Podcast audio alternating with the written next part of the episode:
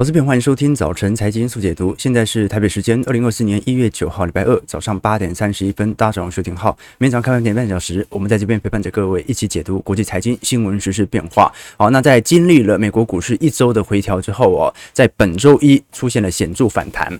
道琼在周一是由黑翻红，收盘是超涨了两百点。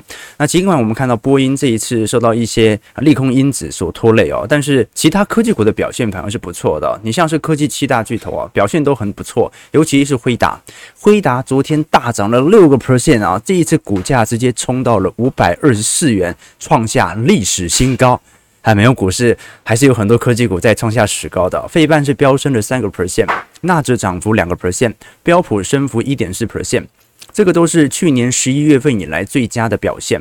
那我们具体观察，昨天有哪一些数据去足以证明美国股市的推动哦？因为很担心，我们过去跟投资朋友提过嘛，这如果每一次美国股市的创高都是因为十年期公债殖利率的下滑，都是因为大家的降息预期啊越演越烈。那其实是非常不健康的。为什么？因为如果美利率下滑个零点五 percent，下滑个零点六 percent，慢慢慢慢这样子下滑，结果股市就一路涨上去，那其实很吊诡啊。那岂不代表着，如果有一天联准会宣布大降息，那股市就要飞上天了吗？通常呢都是滞后效果，所以通常利率快速下滑的时候，也隐含着经济形势严峻恶化。所以呢，一路的因为利率的下滑而造成股市的推高，其实是不健康的。那什么样的推高才是健康的呢？就经济没有想象中来的差，我们的股市还是。可以保持在这种高估值的水位才是。那我们可以具体观察，昨天有几个好消息哦，拖住了美国股市的拉高啊。第一个就是我们看到耶伦正式宣布，美国经济应该已经完全达成了软着陆。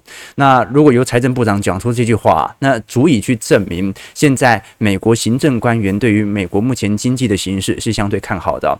那第二件事情是我们看到美国众议院两党在昨天针对一点五九兆美元的协议啊达成。呃，我们看到协议，那这这一次政府就暂时避免停摆了嘛，所以也没有什么政治面的干扰了。再来，上礼拜五的非农就业数据哦，一路传导到今天，让市场意识到啊，第一，我们的降息时间线是有可能往后延的；第二，这市场上的经济就是这么好嘛，啊，那既然这么好，那为什么就不击鼓传花的游戏持续下去呢？我们具体观察，这一次美国国务议呃国会的众议院议长共和党籍的强生哦。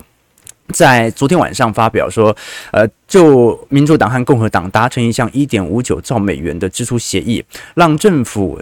呃，避免在本月月底的时候可能会陷入部分停摆的情况。那这项协议主要是针对二零二四财年来制定它的支出计划，其中有八千八百六十亿美元用于国防支出，七千零四十亿美元用于非国防支出。不过呢，根据参议院多数党的领袖，也就是民主党籍的舒默和众议院民主党籍的领袖啊杰弗里斯啊，当天所发表的联合声明呢、啊，就当中还是有一些数字上的出入。不过呢，呃，这个。调整部分应该是稍微调整一下就可以了，然后就说误差值不到一百亿，所以呢，现在两党既然已经达成了协议，让政府。可以避免停摆，那基本上哦，美国在短期内的政治干扰就因此而啊暂缓了。那同时间哦，很多针对不管是乌克兰或者中东地区的国防援助，看起来也会照过去以往的计划来进行实施。那其实我们过去跟投资朋友提过哦，基本上在美国总统大选当年呢，虽然涨幅不会像呃其中选举年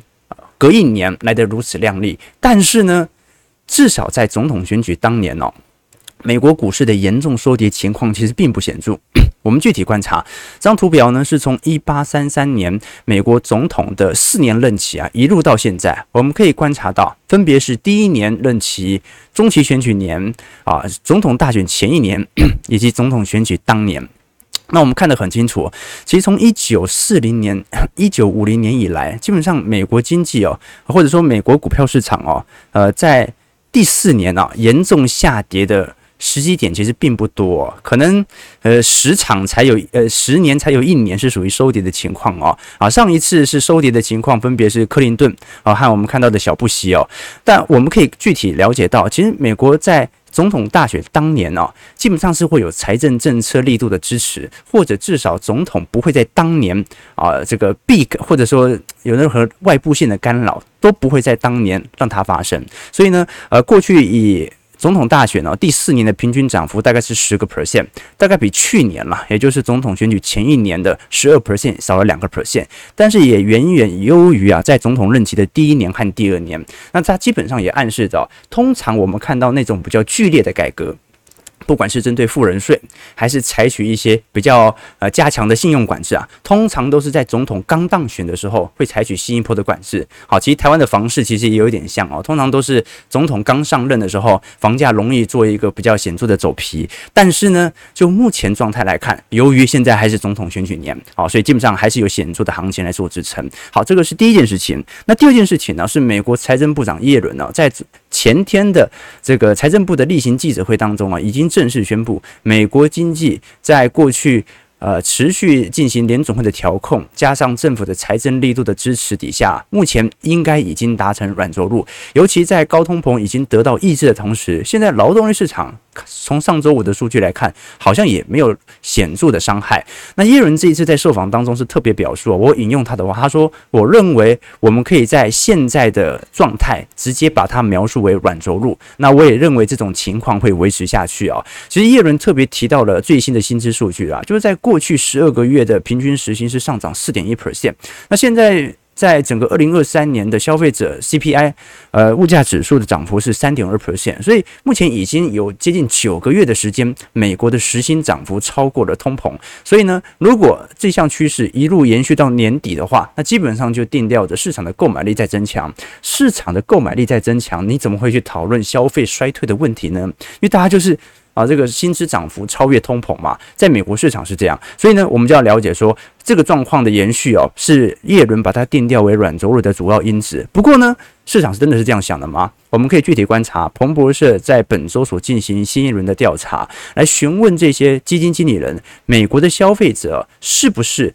会在二零二四年遇到严峻衰退哦，有百分之四十的投资基金经理人认为会发生，百分之三十八的话啊认为是大概保持在这样的一个位阶哦，只有百分之二十二的投资人认为。啊，不会发生消费衰退，所以呢，呃，跟叶伦所说的话有一段落差。但是呢，叶伦其实表明的态度也非常明显，他说，你不能期待它会有更进一步的通膨，即便现在经济不错，因为过往即便有需求型通膨，通膨率也不会拉多高。真正在过去四十年当中，我们看到的高强度的通膨都是由供给型，也就是供应链通膨所引起的。所以呢，你也不用说因为需求好，所以未来通膨就会失控。他认为这样的一个难度其实很高的哦，尤其原油价格到目前为止都还在一个显著的崩跌段，加上最近金融压力指数，我们从高盛所统计的指数来做观察，其实正在逐步的回档当中，甚至已经回到二二年的表现了。加上民间投资到目前为止啊，从去年元月份一直到现在统计到十一月份啊，同期虽然呃持续在增长当中，而且这个增长当中啊，它也不会形成呃过度的收敛啊，就是说。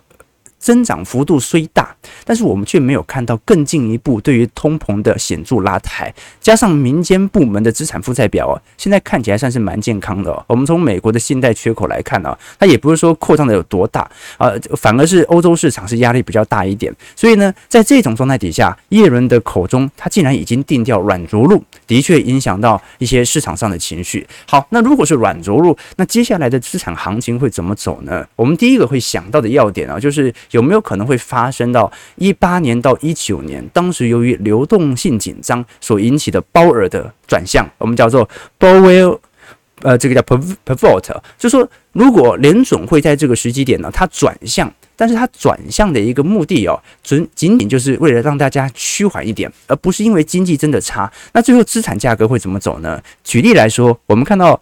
鲍尔在二零一九年，当时采取了预防性的降息哦，从当时的基准利率接近二点五 percent 哦，缓步的下调，好，一直到二零二零年才进入到呃高速的降息。那二零一九年，当时鲍尔选择预防性降息的当下。股票市场的表现为何呢？其实不止股票市场，我们具体观察是各项资产哦，全部大涨了。好，我们具体观察二零一九年当年呃各大资产金融资产的表现哦，表现最亮丽的是全球的科技股，涨幅是高达四成六哦，几乎跟去年差不多。再来，美国股市涨幅是两成八，全球股票市场涨幅两成五，台北股市当年涨幅两成三。瑞士涨幅两成三，新兴市场涨幅十五 percent，新兴市场债券涨幅十四个 percent，非投资等级债涨幅十四个 percent，就连大宗商品涨幅都九点四 percent 啊，连美元居然都还收涨了零点二二 percent。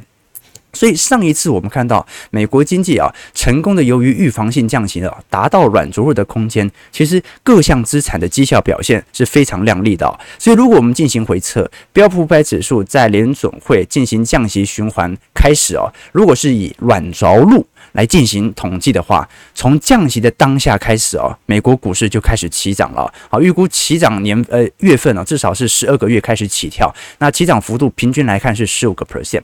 那如果是衰退呢？如果是衰退，当它降息的当下，股市就开始跌了。所以呢，呃，就可能会一路的开始进行盘整，看下修幅度会有多大，而且要看一下它的降息幅度会不会因此而加大非常多。所以呢，现在十年期公债值利率哦，虽然在下行，可是也差不多在四个 percent 左右啊。进行筑底，我们从 Nate Davis 啊，从一九七零年代的数据来进行统计，会发现十年期美国公债的收益率在联总会首次降息前三个月的表现呢，你会发现呢，无一例外啦，全数下跌。什么意思呢？就是只要它降息啊，我们至少先肯定一件事情，就是债券价格。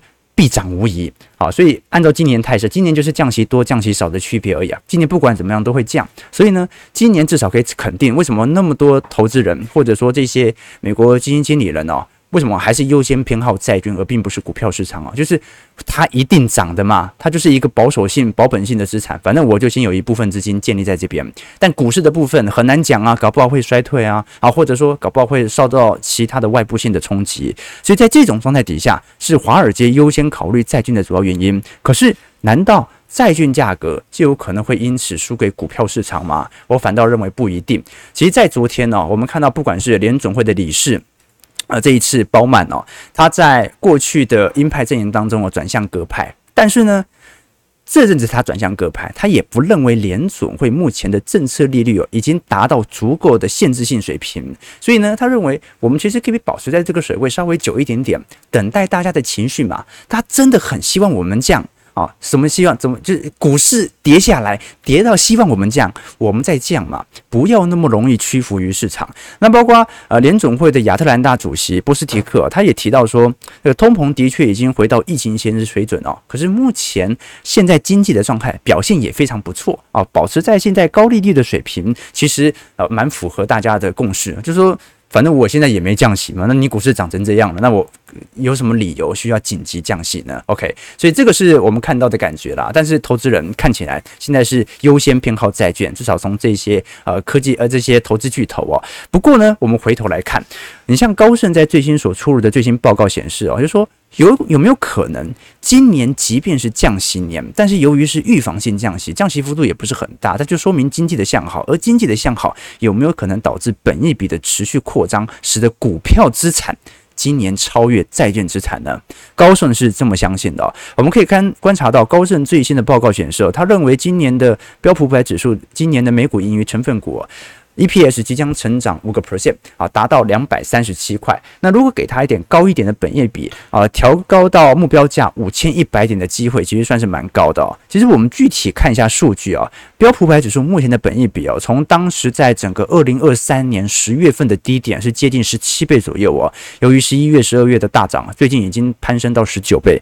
那这个十九倍的本益比哦，你要说。高也肯定不算高，因为你看它跟二零年、二一年那个二十四倍比较起来，真的不是很高。但你要说它很低吗？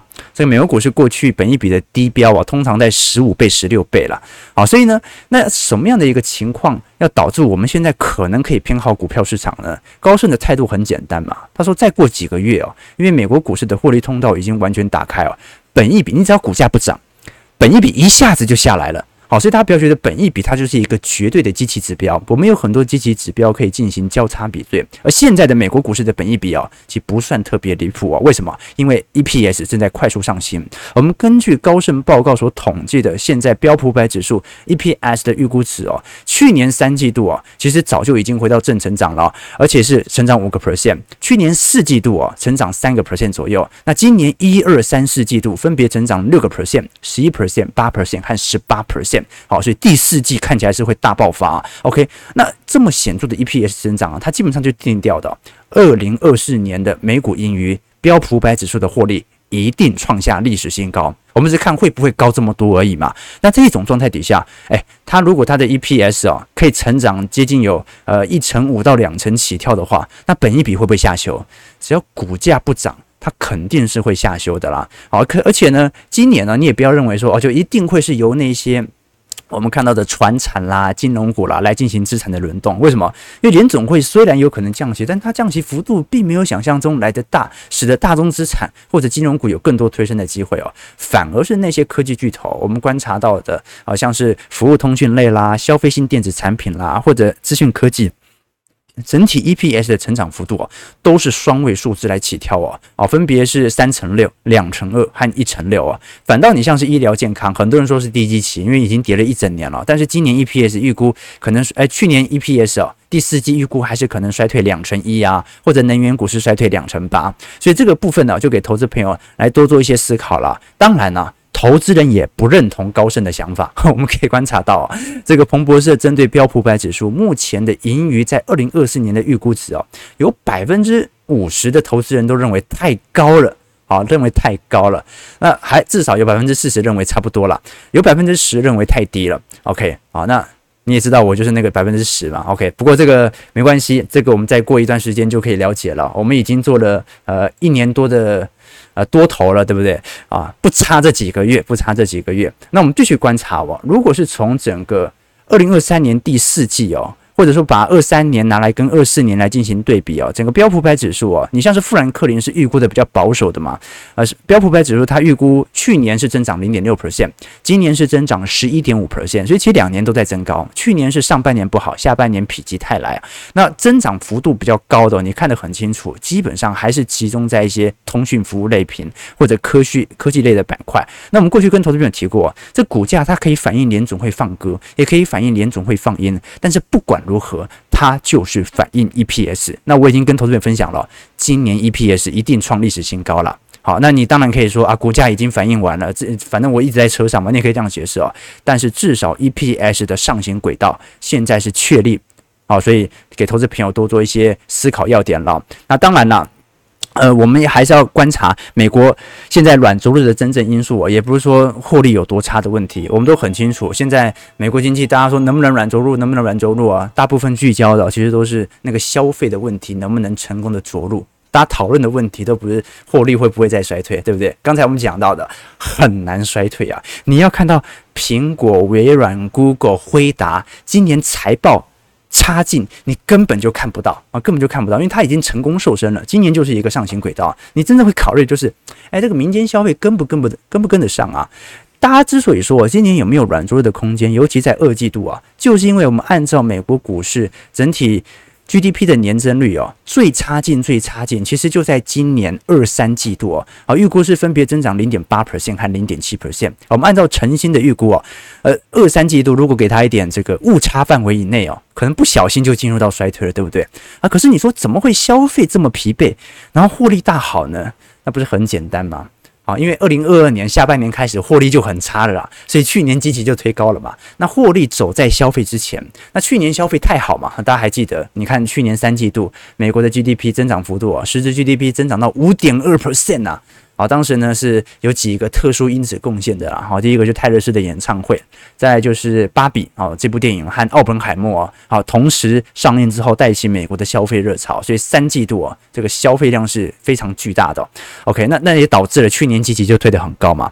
那二零二三年消费积极推这么高，那今年本来就会掉下来。好，所以这个就是今年为什么会有消费衰退的问题哦。啊，我觉得大部分的问题就是去年为什么消费这么多，所以今年才会有消费走皮的状态哦。而且你可以观察到啊，即便是消费走皮哦，你会发现大部分集中的市场真的就是消费市场。比如说美国市场，去年 GDP 成长率有是二点四 percent，今年预估下滑到零点六。欧元区本来是零点六，预估下滑到零点五。英国大概保持在零点五左右。可是你具体观察中国市场、印度市场、新兴市场。或者全球市场大概都还在三个 percent 左右，印度甚至高达六个 percent。这些新兴市场的制造国，哦，基本上它是有受到一定程度的保护的，因为目前的确制造业在一个缓步上行的呃这个阶段了。OK，那我们看一下美国股市四大指数的表现，道琼上涨两百一十六点，零点五八 percent，收在三万七千六百八十三点；标普上涨六十六点，一点四一 percent，收在四千七百六十三点哦，还真的是。这波也算齐涨哈，纳斯达克指数上涨三百一十九点二点二 percent，收一万四千八百四十三点哦。费半上涨一百二十八点三点二八 percent，收在四千零六十二点啊。那其实美国股市在四大指数的表现当中啊，第一是怪异回调其实也不是很大，啊对。才跌几天，一跌一个礼拜就全部涨回来了，好，一点回调的感觉都没有哦。更何况我们都很清楚哦，在美国股市哦，因为呃，在接下来财报季公告完之后哦，很快新一轮的财报季的回购潮就即将要发酵了。其实股票市场的命运，当然它不完全取决于回购啦。可是你看到在过去一段时间呢，美国股市每年大概有一兆美元的股票啊，都是回购推升起来的啦。简单来讲哦。我们把等同于实施库藏股嘛，你把在外流通股数给减少，你股数减少了，但是市值短期内没有改变嘛。那你不是每一股的股价就增高了？那股价增高，那你不是整个呃股票市场它又受到新一步的资产的吹捧？哎，你看到它涨了，我就开始去追。所以股票回购哦，过去一直是美国股市长期在零八年以来货币宽松长期推动的主因，因为市场资金腐烂嘛。那如果现在这些科技巨头的确手上的现金流还不错，那是不是有更进一步的回购力量呢？去年景气已经不算特别好了，因为上半年科技业压力比较沉重哦。但去年标普五百指数的成分股在回购上哦，居然花了八千亿，啊，这个比二零二一年少了接近两成哦。但今年你看有降息的可能，现在这些科技业又瘦身有成哦。今年如果回购金额达到一兆啊，哦，那你现在要跟市场作对的，就是。做空者哦，不只是跟联总会作对了，你还跟这些科技巨头来作对，那压力可能就会比较大一点了。请有投资朋友做一些参考和留意啦。那简单来讲哦，我们现在所观察到整个美国经济的概况哦，耶伦其实已经表态得非常清楚，那就是软着陆的机会其实基本上是非常高的。那我就不讲我的看法，大家知道一直都知道我的看法，我们只是把过去我们的论证哦。好，借由叶伦的嘴巴给说出来，我们一直都是这样子认为的。啊，那当然，就算有衰退，那个衰退幅度也不会多大，这是我的想法。那当然了，外部性系统性的风险不在我们的讨论范围之内哦。OK，那讨论了一个成功即将软着陆的经济体，我们要来讨论另外一个可能会硬着陆的经济体哦，那就是中国市场。哦，中国市场最近好惨啊！那美国股市陆续都在创历史新高，上证指数昨天收跌一个 percent 啊，创了二十个月以来的新低啊。又破底了哦，这是开年以来的五连跌啊。那过去五个交易日，其实上证指数跌幅是三个 percent，深成指数下跌六个 percent，创业板指数跌了七点八 percent 哦。那更不用讲港股了，港股现在卖压也很重啊，基本上它就是一个标准的下行通道。我们如果是从二零一五年的表现哦。以来来进行观察和留意，你会发现哦，标普五百的科技指数，我们讲的 XLK 这档 ETF 啊，涨幅是五百个 percent。可是如果你去观察中国科技指数，我们讲的 C 啊，就 China QQQ 啊，China 的 QQQ，哎，整体涨幅是负零点三三啊，居然过去十年没涨哦，没涨。啊，这个压力是相对来的比较大的哦，更何况我们都很清楚，在上周末，这个中国重要的金融机构中植企业集团宣布破产哦，哦，那也让市场担心呢，会不会有更进一步的资产的违约潮？那当然啦，我们都很清楚，过去一段时间，好像中国不管是房企还是呃金融集团的破产哦，好像最后都是以展期作为主要方向，好，就说呃。债务重组之后啊，这些债务也不会立即还，它就可能再往后延二十年。那没破产的更好展期了嘛？反正那就是银行没事。为什么？银行如果在你手上爆了，那银行压力也很大嘛。那不如就你先不要还，过二十年再还我哦。那但是呢，这个债务是没有改变的，用这样的一个方式哦。哎，这个方式其实是对于企业界来讲是可行的，就是你去商量这个展期啊，搞不好以后通膨可以吃掉你的债务。而且搞不好了，搞不好了啊！当然了，我们可以观察到啊，整个中国投资市场当中哦，它其实对照周期投资的实用性啊，它的效果就会弱非常多。我们以过去一年来看哦，如果是以 MSCI 中国 A 股境内的价值股和成长股的相对表现啊，你可以观察到，在过去一年是二十三 percent，三年是五点四 percent 啊，五年是负三点六 percent。所以，就算你现在这个时机点呢，你会觉得说，哎，投资价值股是不是在中国市场当中啊，至少有一个保本性质啊？其实也没有。它也在下跌。更不用讲中国 A 股境内的成长股，这个下跌幅度在过去三年之间，跌幅是高达平均是四成到五成左右。最近我们才观察，你像中国著名的金融投资公司哦，中金公司每年基本上都会给予十大预测哦。你看二零二三年当时的十大预测，现在回过头来看啊，真的是。惨不忍睹啊！好，当当时的第一个展望一有，就是美国的衰退压力加大，中国有望在二零二三年复苏啊，失败。展望二呢是 A 股以及港股在二零二三年有望正报酬啊，那港股呢可能阶段性的跑赢 A 股，没有，都走弱。啊，都负报酬啊！啊，第三点啊，疲弱伴随着需求复苏，国内的通膨啊啊可能会形成阶段性的压力。没有啊，去年通缩啊，在中国市场啊，好、啊，那就不用讲了，什么展望四、展望五了。我看了十大展望，全错啊，全错。那今年有没有十大展望呢？啊，今年我仔细看了一下，也有诶、欸。啊，当然呢，它没有条列式的列出来，主要是从它的宏观报告啊，这个大家的一个统整哦。好，第一个呢啊，就是我们看得很清楚，是中国经济在今年呢、啊，政策力会持续的发挥，导致中国股市中性偏多。好，那再来呢是美国经济呢，因为联准会的过度紧缩，可能会面临衰退，看空美国市场哦。港股存在一定的上行区间。好，人民币。因为政策向好，人民币有升值空间，看多人民币啊。美国通膨可能会失控啊，但是呢，哎，美美国通膨会受到紧缩政策的抑制哦，这个可能看对，少数看对的。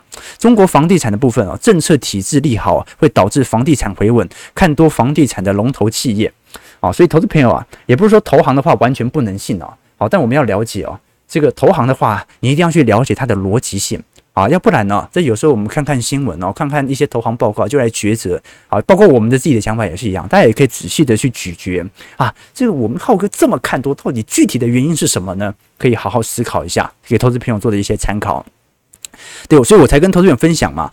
啊，这个不是所有市场都适合进行周期投资的啊。那以前我记得有一阵子啊，这个有投资朋友误会啊，就以为周期投资就是要去买所有低基期的市场。哎，你买低基期的市场。如果你买到的是价值股，你怎么可能期待你的资产价格创新高呢？你当然是投资那些长期向好的产业，但是借由 ETF 的方式来进行资产的分散嘛。那有很多人就觉得啊，我要买低基期的市场啊，所以我去买中国市场。但我始终跟投资者分享过，每个市场都有自己的周期惯性啊。中国市场长期它是没有创高的惯性，所以它可能导致你搞不好真的每次都买到低基期，但因为长期趋势向下，所以每一次你就买的底底低。你都买到低点了，可是每一次都破底啊，变成这样子啊啊！其实台北股市也没那么适合周期投资啊。第一个是它的这个波动率，它不像是美国科技股这么大啊。那第二点呢，就是台北股市周期投资哦，我们要寻找一个很成熟稳健的市场，比如说美国股市嘛。台北股市就好像你对照以色列市场，以色列股票市场其实也是一个市场的投资要点啊，它有很多的创新企业。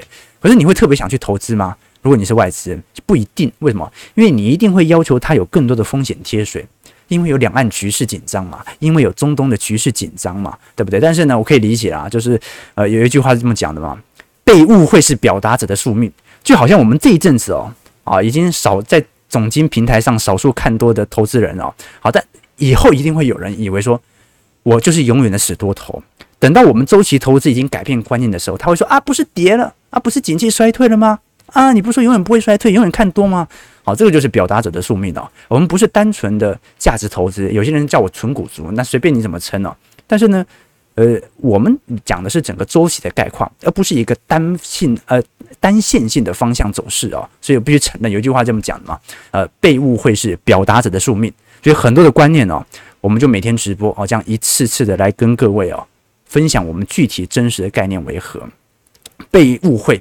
是表达者的宿命，对对对，这句话讲得很好啊。对，我还记得以前跟投资朋友、投资朋友分享过一个故事哦，就讲说我大学那个时候刚上大学嘛，大学一年级哦，情窦初开。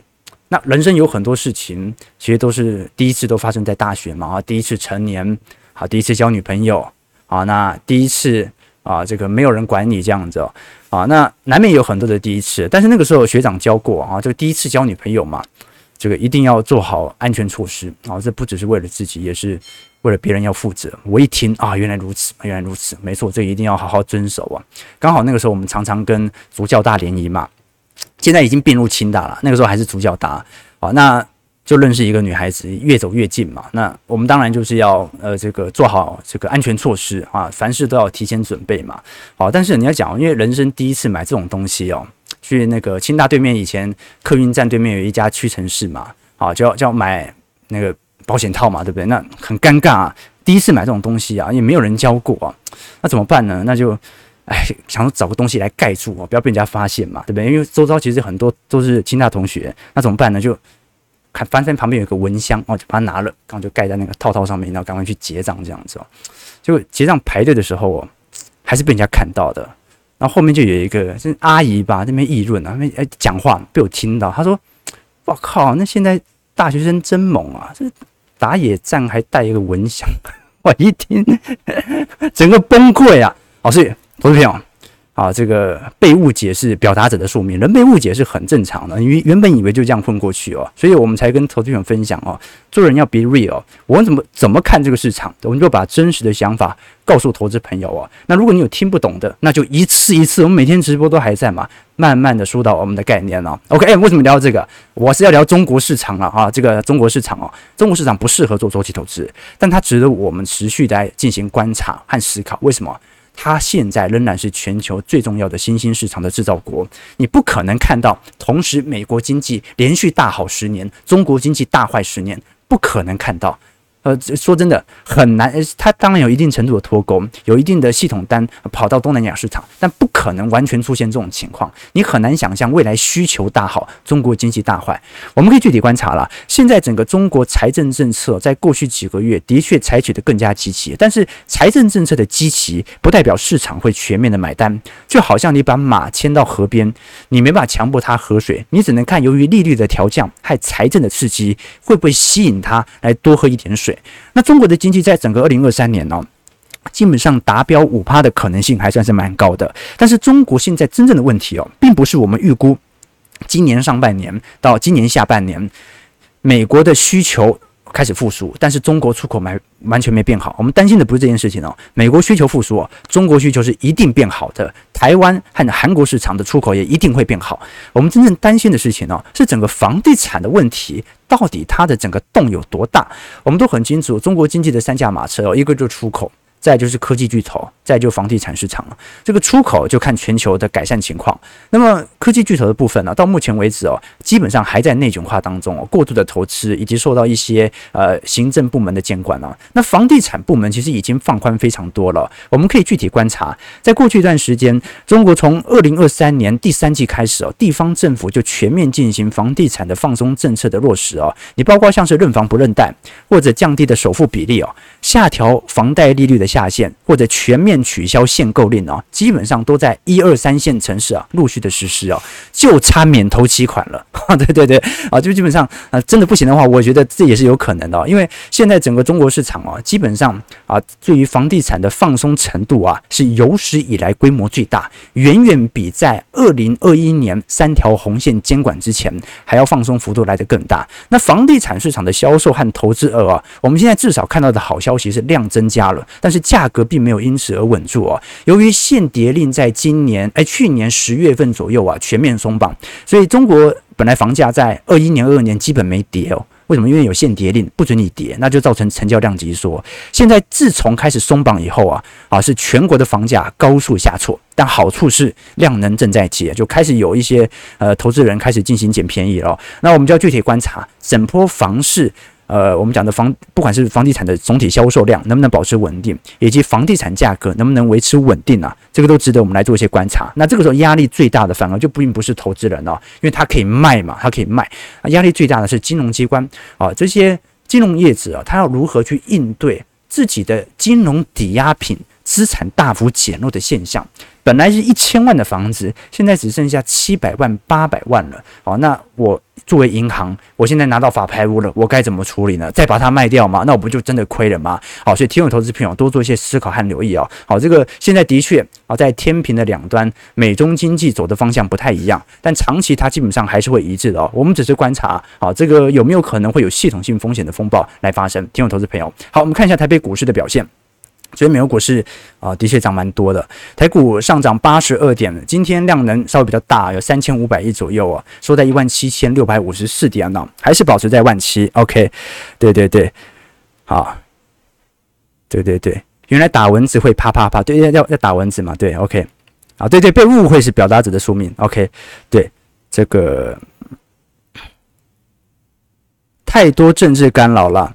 啊，中国的经济预测是不是只有乐观和谨慎乐观？哎，对对对，没错啊，我也看很多报告，基本上就是这样，乐观和谨慎乐观，谨慎乐观就是悲观了。OK 啊，这个有回撤有多少不知道啊？不然台北股市怎么涨这么高啊？啊，为什么台湾政府不选择过持续升息，抑制物价通膨呢？啊，这这个这种问题现在。投票日快到了，不能回答太多了。对对对，啊，这个选后我们再来回答啊。现金就是贬值的东西，所以要把钱买好，资产保值才是抵抗通膨的最好方法。没错，但有些人一买股票，周期投资买在高点啊，马上就跌了，你就觉得无法抗通膨。其实你就会买在高点哦，你过十年回来看哦，这大概率股票还是跑赢通膨的啦。哦，你买在绝对高点，基本上都是一样的，尤其是美国股市市场啊。但是呢，就纯粹看你要怎么解读这个市场的概况了。有些人他可以依循周期投资，有些人就不适合，他就适合定期。定额或者指数型投资，听我投资朋友多做一些参考啦好，如果喜欢我们节目，记得帮我们订阅、按赞、加分一下。我们就明天早上八点半早晨财经速解读再相见。祝各位投资朋友开盘顺利，操盘愉快。